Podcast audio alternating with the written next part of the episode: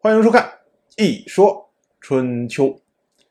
卢云进入在位执政的第三年，本年春天发生的最大的一件事情是晋国的内争加剧了。我们前面讲过，晋国九任国君晋废王生了两个儿子，一个叫做晋仇，一个叫做晋成师。所谓晋国内争呢，就是指的。作为主家的晋仇这一支和作为旁支的晋成师这一支，哎，他们两个支系之间的斗争。晋国内争的起因呢，是因为晋仇的儿子，也就是晋国的第十二任国君晋伯，他呢把自己的叔叔晋成师分封到了曲沃。可是曲沃呢，在晋国来说是首屈一指的大城，甚至大过于晋国的国都邑。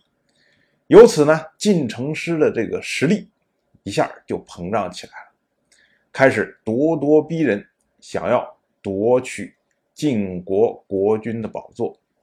最开始的时候呢，是因为晋国的一位大夫希望晋城师做晋国的国君，于是就把晋伯。咔嚓杀掉，然后呢，拥立晋成师到义都来做晋国的国君。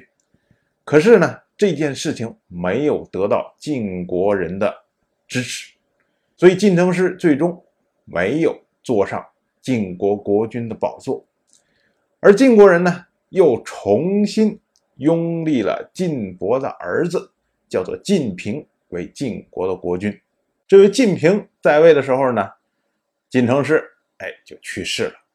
可是晋成师的儿子屈沃善并没有放弃追逐晋国国君的宝座，于是呢，屈沃善就不停的出兵攻打晋平，最终将晋平抓住以后杀掉了。可是屈沃善也没有得到晋国国人的支持，所以呢，他也做不了晋国的国君。于是晋国的国人。又拥立了晋平的弟弟，叫做晋系，做晋国的国君。结果屈沃善没有善罢甘休，继续攻打晋系，最终呢把晋系赶走。可是这个时候啊，王室介入到这个晋国的两个支系之间的斗争中，因为毕竟晋国是王室同姓国，而且当年东周一任天王。击救东迁的时候，晋国是出了大力的，所以王室希望出来调停。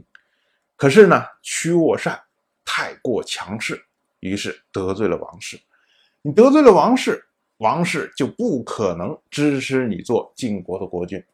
所以呢，王室就又拥立了晋系的儿子，叫做晋光，做晋国的国君。结果晋光在位的时候，这位屈沃善又。死掉了，看，就为了争夺呀这个国君的宝座，已经是两代人一直在不停的争执。屈沃善死掉之后，到了本年的春天，屈沃善的儿子叫做屈沃称，他呢仍然没有善罢甘休，继续带兵讨伐义都。这次呢，他驻扎在行亭这个地方。到了开战的那一天，这位屈沃称用韩万做驾，梁鸿做车右。这个我们前面也讲过，春秋时代主要的战争方式是车战。为车战呢，就是一车三个人，中间这个人持弓箭，负责远程攻击。如果这辆车是指挥车的话，中间这个人往往就是主将。车上呢也会设立鼓，作为指挥军队所用。而车的左边坐的这个人叫做御，是负责驾车的人；车右边的这个人叫做车右，他呢主要是负责格杀。车右一般都是那种勇猛善战的勇将，然后他拿着盾，一手持着戈，当这个两个车交汇的时候，他就会咔咔咔咔去格杀。当然，车右呢也负责一些杂物，比如说这个车在行进中不小心陷入泥潭了，那么车右就要跳下车，然后来推车，把这个车给推出泥潭。或者说呢，有时候主将说：“哎呀，我口渴了，谁帮我去打点水？”哎，车右就下去去取水，类似像这样的杂物。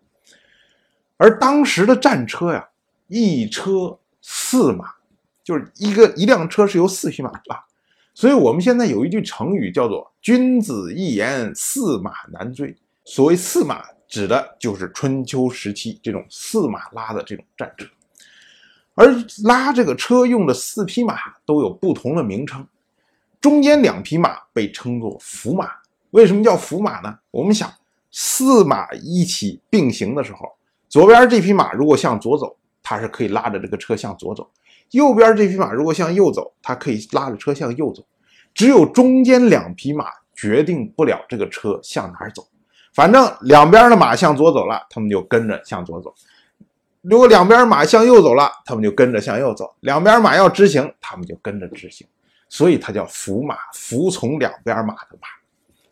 而两边这个马呢，左边这个马叫做左搀，右边这个马叫做右搀。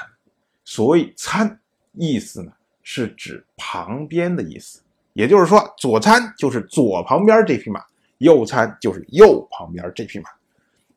再说坐御的这位韩万也不是一般的人，他是晋成师的儿子，屈沃称的叔叔辈儿这么样一个人。这个人呢，因为被封在韩地，所以呢，大家称他为韩万。而韩万就是后世。战国时期，战国七雄之一的韩国的先祖，所以这就是历史有趣的地方。我们看，在当前这个时间点，也就是卢允在位执政的第三年，整个诸侯间、国际间最牛气冲天的人是谁呀？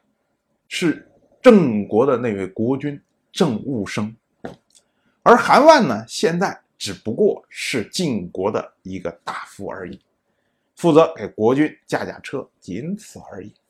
可是谁能想到，在几百年后，在春秋的末年、战国的初年的时候，正是这位韩万他的后世所创建的韩国，吞并了郑务生后世所管理的郑国。当然，这些都是题外话。我们翻过来再来说，屈沃称以韩万作御，以梁鸿作车御，和晋光所率领的大军展开厮杀，结果晋光大败，然后屈沃胜就亲自驾车追赶晋光。如果要算起来啊，这位屈沃胜是晋光的叔叔辈儿。所谓本是同根生，相煎何太急。可是呢，就是因为是同根生，所以才要急呀。屈沃胜太急了，他沿着汾水咬死了晋光的这辆车，一直不停的追呀，直到他的战车的一匹搀马。被路边的树枝挂住，车走不了了，才没有办法的情况下放弃。可惜呢，这位晋光运气也不好，到了晚上的时候，他被屈沃称其他的部队所俘获，同时俘获的还有晋国的大夫，叫做栾成。当然，我就这么一说，您。就那么一听，谢谢收看。